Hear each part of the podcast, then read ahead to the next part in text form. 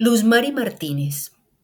La leyenda cuenta que hace muchos años a una mujer recién casada la visitó el espíritu del barro gris y le ofreció su ayuda. En su comunidad de la etnia cubeo era costumbre que las mujeres aprendieran todo sobre el oficio de la cerámica para que así, una vez casadas, pudieran hacer las ollas, platos y tinajas que usarían en la cocina del hogar que formarían junto a su esposo. Pero esta mujer no sabía hacer nada y nadie quería enseñarle.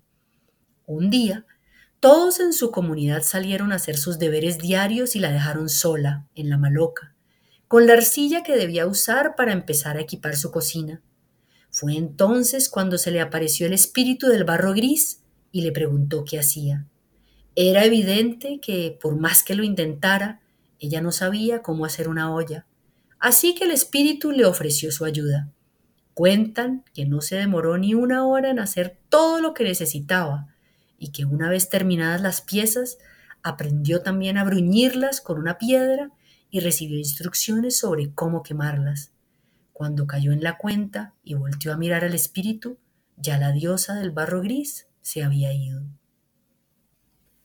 Además de contarle esta historia, su madre, Leticia Gutiérrez, le contaba a Luz Mari cómo antes, cuando no existían las ollas de aluminio, los tiestos eran fabricados por las mujeres.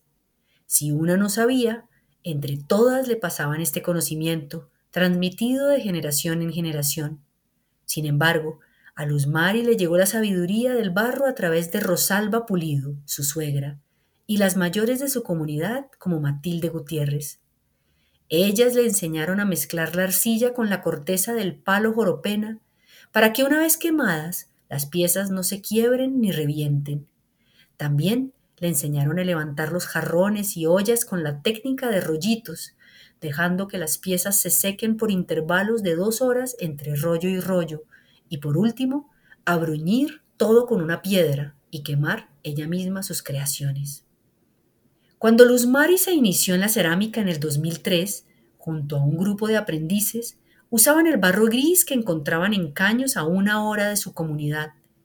A medida que se familiarizaron con el material y aprendieron a encontrarlo, se dieron cuenta de que podían recoger barro rojo a media hora de su comunidad. Después encontraron el barro blanco a tan solo 10 minutos de distancia.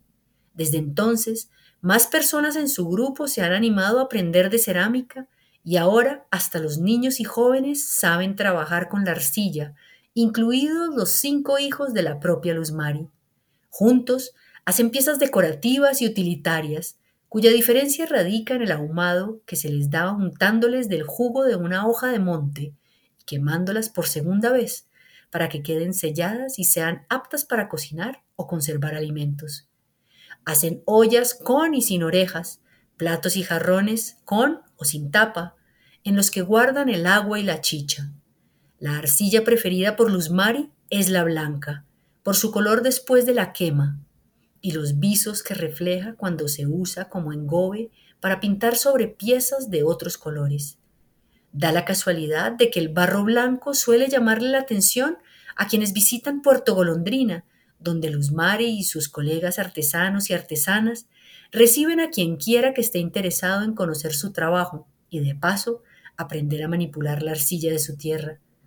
Además de sumergirse en el universo del barro, los visitantes pueden deleitarse con preparaciones tradicionales como la quiñapira, una sopa de pescado con ají, y nuevos sabores como el del casabe, el mojojoy y las hormigas manibara. Si visitas el Baupés entre marzo y abril, te aconsejamos preguntar por un chivé, bebida fermentada a base de feria y agua, preparada con mirití, patabá o azaí, los frutos de temporada.